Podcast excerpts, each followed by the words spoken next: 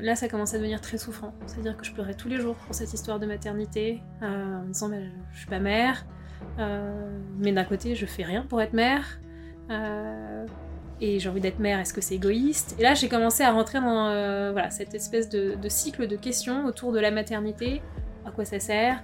Pourquoi j'en ai tant envie? Est-ce que ça m'appartient? Est-ce que ça appartient à la société? Et si je fais rien, est-ce que je serai heureuse dans ma vie sans avoir d'enfant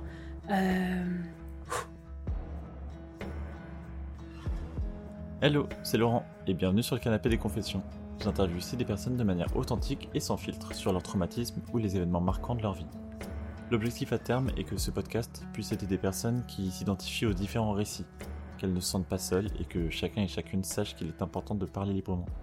N'hésite pas à noter ce podcast ou le partager à quelqu'un qui en a besoin. Merci d'être ici et bonne écoute. Bonjour Elodie. Bonjour Laurent. Comment tu vas aujourd'hui? Ça va, merci. Et toi, comment tu te sens? Super, merci beaucoup.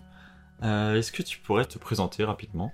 Voilà, savoir ce que tu fais euh, dans la vie comme travail euh, et ton âge. J'ai 33 ans et je fais de multiples métiers et projets. Ça dépend du moment et de l'humeur. Ok. Ouais. Je, je garde le flou. Tu gardes le flou? Ouais. Ok, très bien. Euh, je voulais voir avec toi, est-ce que tu aurais euh, quelque chose à nous raconter? Un traumatisme ou bien un événement marquant de ta vie? J'en ai plein, comme tout le monde, je pense. Euh, mais on va dire la période marquante pour moi, dont j'avais envie de, discuter avec toi, c'est une période qu'on peut appeler l'horloge biologique chez les femmes. Cette période un petit peu où T'as euh, à la fois la société, à la fois ton corps qui te dit euh, tic-tac, dépêche-toi, euh, sinon tu vas. le train va partir sans toi. Quoi. Ok, je vois. Alors c'est quelque chose que bien entendu je comprends pas forcément. Mm. Du coup, je trouve ça hyper intéressant. Est-ce que tu pourrais développer à quel moment ça t'est venu ce stress un peu que la société t'impose, on va dire? Et est-ce que c'est une envie d'être maman depuis très longtemps? Merci pour la question. Alors j'ai pas vraiment grandi euh, avec cette envie absolument d'avoir des enfants, me marier. Euh. C'était pas quelque chose d'une priorité quand j'étais petite, c'est pas le genre de choses auxquelles je, euh, rêvais, mais on va dire que je pense autour de 25 ans, j'ai eu un vraiment un changement où là je me suis dit ouais, j'ai envie j'ai envie d'avoir des enfants. c'est-à-dire que à ce moment-là, quand je voyais une femme enceinte, j'avais les larmes qui me montaient, euh, mais vraiment du jour au lendemain, sans, sans, raison particulière. Et là, je me suis dit, ah oui, il y a quand même quelque chose de différent. Et 25 euh, ans, j'étais euh, au début de ma carrière pro, dans le salariat, et c'était pas du tout quelque chose auquel je pensais. j'étais pas dans une vie sentimentale posée depuis 10 ans. mais t'étais pas en couple du coup J'étais pas en couple, peut-être que je l'étais, je ne sais plus. Mais pas quelque chose de très euh, on va dire, avec des projets long terme, etc. Mhm. Euh, donc je me dis, ah, c'est étonnant. Puis euh, je me suis dit, bon, bah, c'est normal, j'avance en âge. J'avais 25 ans, j'avance en âge. Et, et puis c'est absolument normal de, ressentir ça. voilà.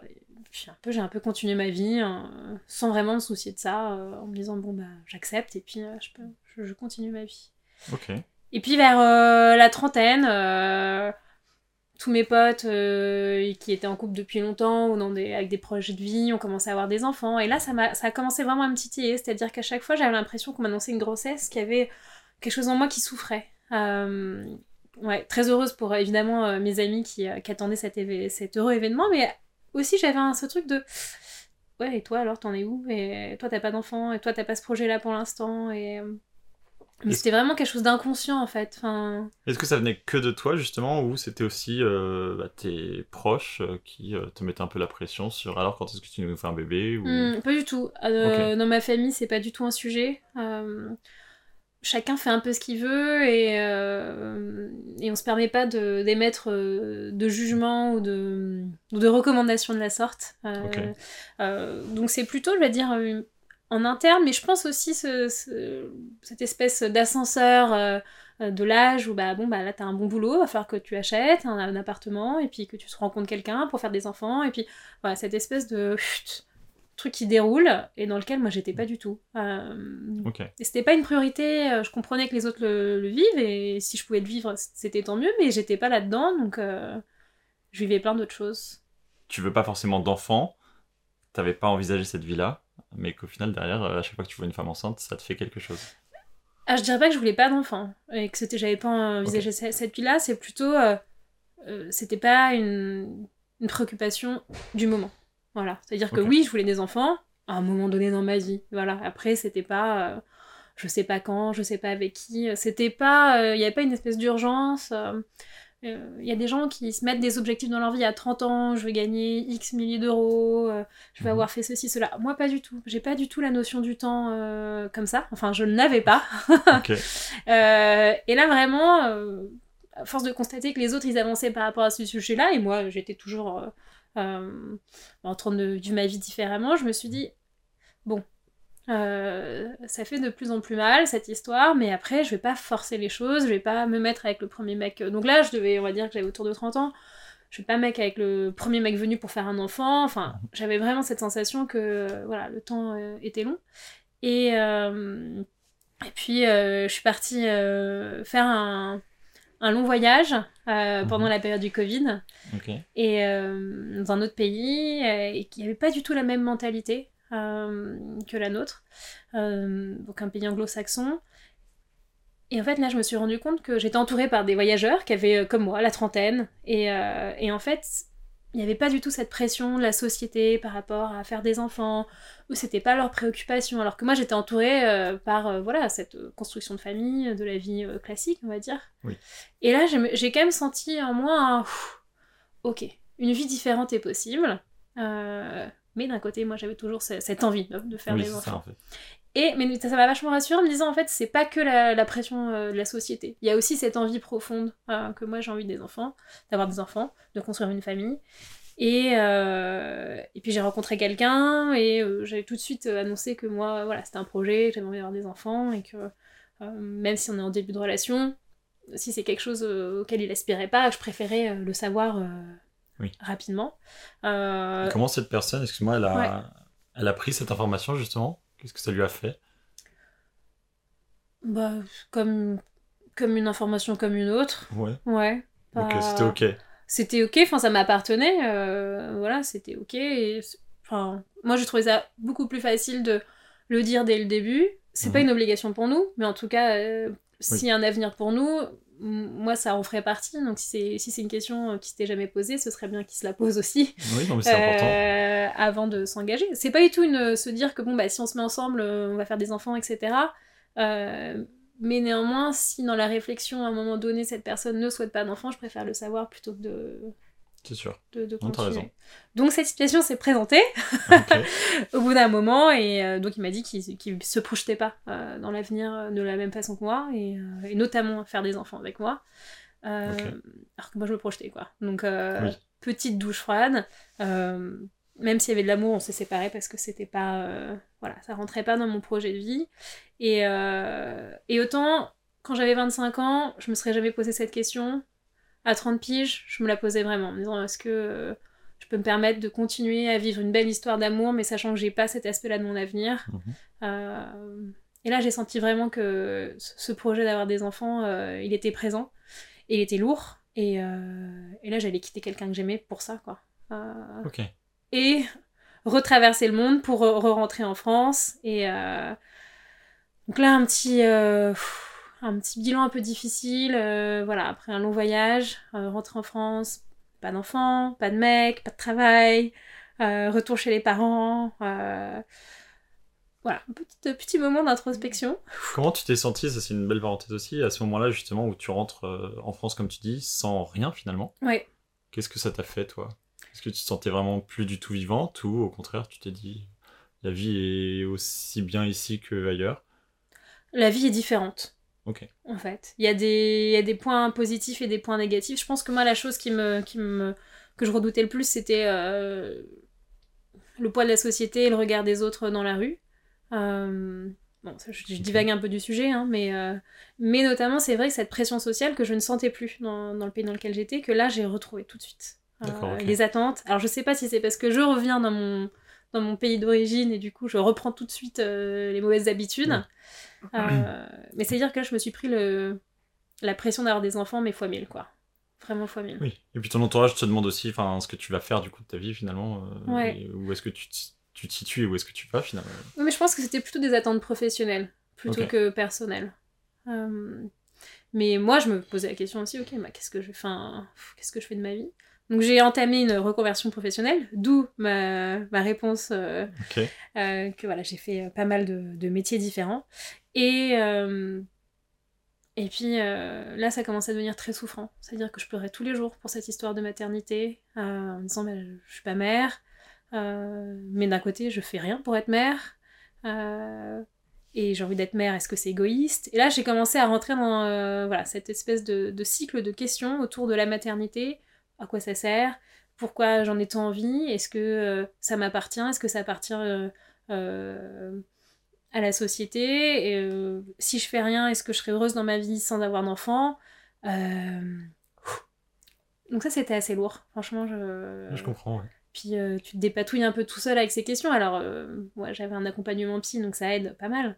Mhm. Euh, mais c'est toi qui les vis ces émotions. Oui, c'est ça. Tous les jours, c'est toi qui pleures. Enfin, c'est pas ta psy. Euh, donc là, ça commence un petit peu difficile. Et puis, je suis plutôt dans l'action que dans euh, attendre que les choses se passent. Euh, je me suis dit, ok, qu'est-ce que je peux faire par rapport à cette situation de- d'envie d'enfant? Oui. Ouais, c'est bien. Au final, tu te poses énormément de questions et ça te permet aussi beaucoup d'avancer finalement. Même si c'est beaucoup de souffrance derrière, Ouais, mais ça te permet d'aller un peu de l'avant. ouais. Et donc, tu as ton retour en France. Là, tu as ces questionnements. Comment toi, du coup, tu es à pleurer tous les jours et ta psy, etc. Qu'est-ce qui fait que il y a un élément déclencheur et quelque chose qui se passe qui t'a fait un peu changer? Ouais. Je pense que t'as raison déjà, le fait que je me questionne et que je laisse pas cette euh, question euh, cachée en dessous du tapis. euh, pour moi, ça, c'est vraiment très important, juste de dire, ok, ça me, ça me, ça, ça me travaille, je vais le, je vais, je vais l'analyser, je vais le comprendre Ouais. et je vais le transformer. Je vais pas le laisser me bouffer, ce truc, euh, parce que Mais là, ça me bouffait. Ouais. Euh, après, c'est mon, mon fonctionnement. Oui, oui, Je non, dis pas que c'est le meilleur et je dis pas que c'est le plus facile, Non, mais t'as raison. mais c'est le mien et je trouve qu'il, enfin, je, je l'aime beaucoup. Hein, Il fonctionne pour toi. Il fonctionne pour moi. Et, euh, et donc, euh, au-delà de, de ma psy, j'en parle aussi autour de moi. De, ok, Mhm. j'ai envie d'avoir des enfants. Donc là, j'avais quel âge? 31 ans. Bah, je suis pas, je suis pas avec quelqu'un, donc je peux pas faire d'enfant tout de suite. Euh, j'ai pas non plus, encore une fois, envie de me mettre avec le premier venu pour faire un enfant, parce que avoir un enfant, j'avais plutôt envie de soit l'élever. Donc là, je me suis posé toutes ces questions. De quelle façon j'ai envie d'avoir un enfant ou des enfants Euh, Donc j'ai envisagé tout, euh, l'adop- l'adoption, euh, le don de sperme. J'ai envisagé de faire. euh, Est-ce que j'ai envie d'envisager de faire un enfant avec le premier venu quand même. en fait, j'ai mis tout sur la table. C'est-à-dire, c'est pas juste euh, on fait un enfant euh, parce qu'on a rencontré euh, la personne de sa vie et on fonde une famille. Ok, il y a quoi d'autre comme option? Et donc, moi, j'ai un petit peu commencé à réduire ce, que, ce qui me correspondait. Donc, moi, j'envisageais de faire un enfant seul plus tard. J'envisageais. bah, c'est à peu près tout. Potentiellement d'adopter plus tard, mais j'avais quand même l'envie de, de, euh, de porter, euh, de vivre une grossesse. Euh, ah, pareil, euh, je me suis questionnée, ok, est-ce- qu'est-ce qui est le plus important pour moi au final? Donc, Mhm. euh, c'est un petit peu, je me suis ouvert plein de portes. Et puis, euh, et puis après, je me dis, ok, cette porte-là, j'ai pas envie de, j'ai pas envie d'y rentrer pour l'instant. Cette porte-là, je suis sûre que j'y rentrerai jamais.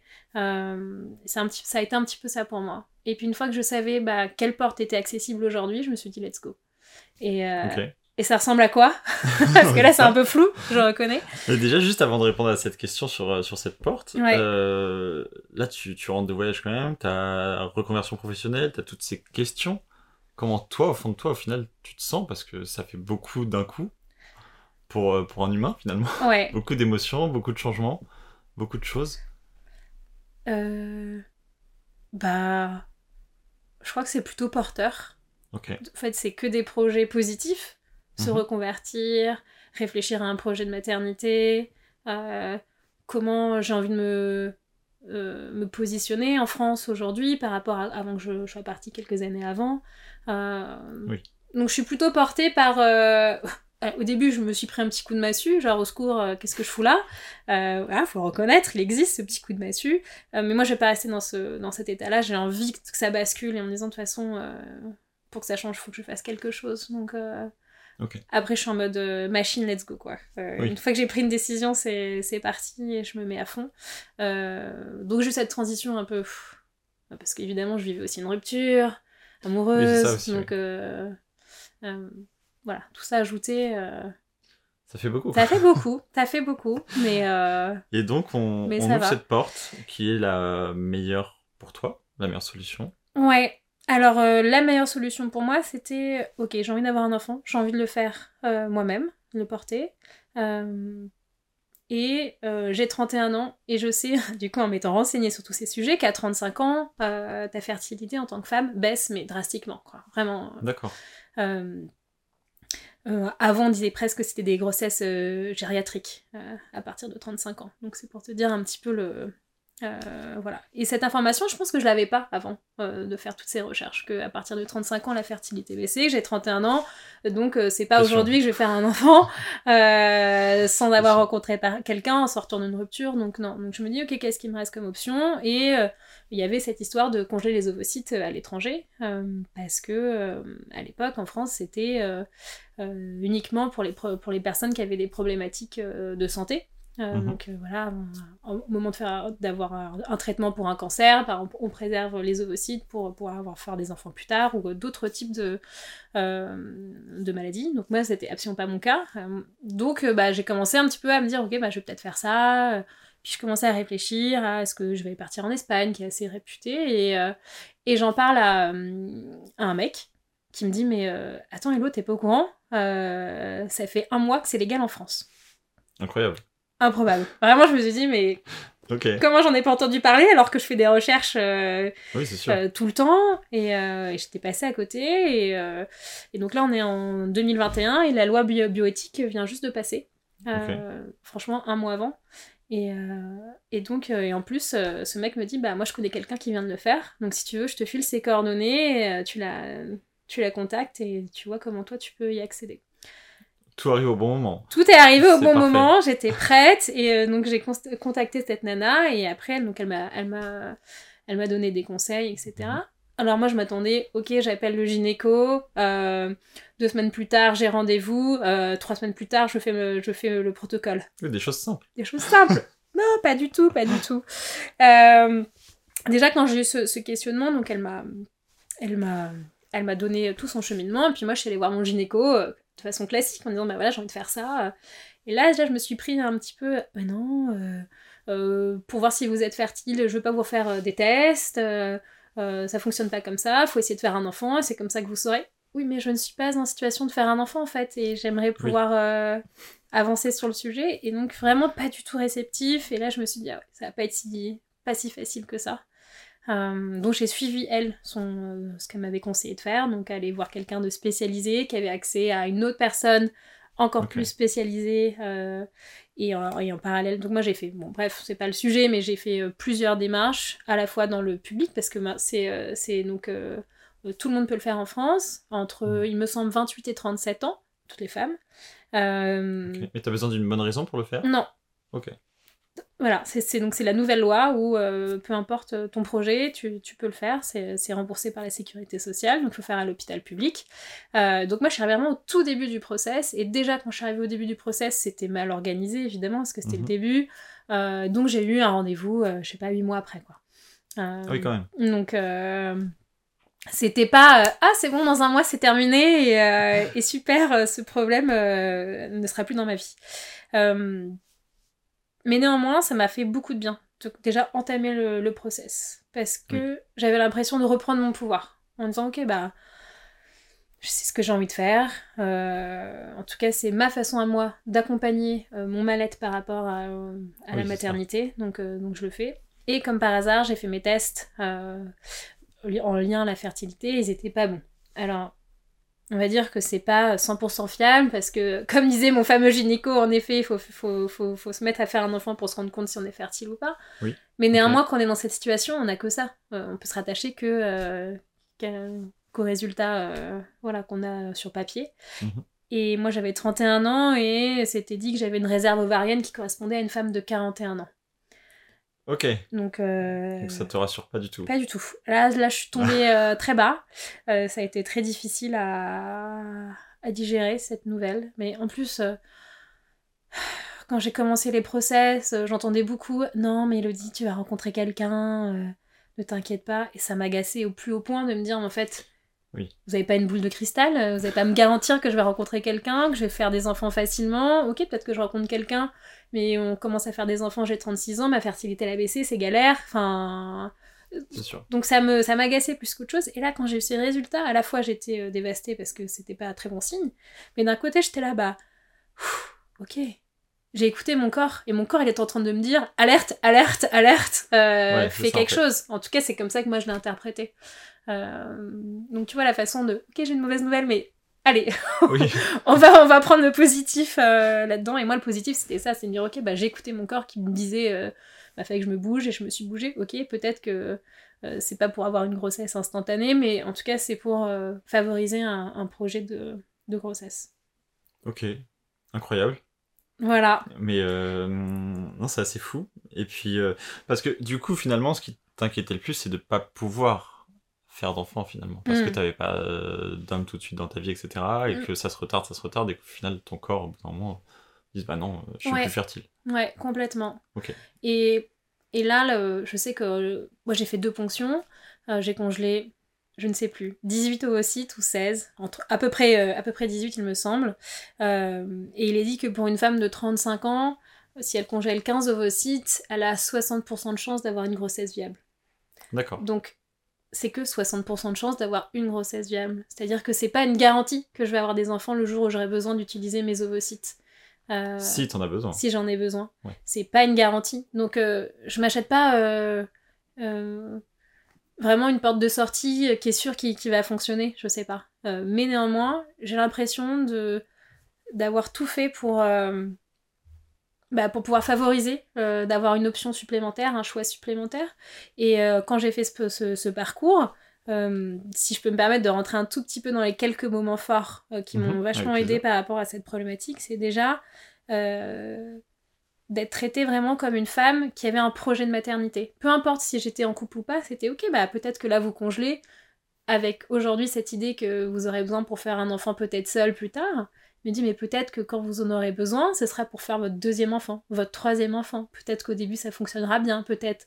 Et du coup, ça, encore une fois, ces personnes, elles m'ont ouvert plein de portes en me disant, bah c'est vrai en fait, c'est, ça peut aussi être pour me favoriser d'agrandir ma famille plus tard. Ça, ça peut pour être pour, pour faire d'autres choses. Et ça m'a fait beaucoup de bien d'être euh, prise en tant que femme euh, qui a un projet Oui, de maternité, euh, de parentalité.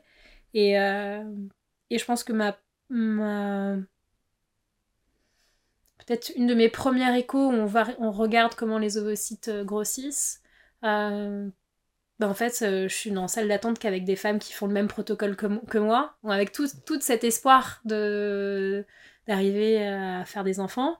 Mhm. Et je me suis dit, bah, c'était super, j'avais l'impression d'être traitée comme une femme enceinte. J'étais pas du tout enceinte, hein. Mais Oui, oui. j'avais vraiment l'impression de, de toucher du doigt de ce que c'était la...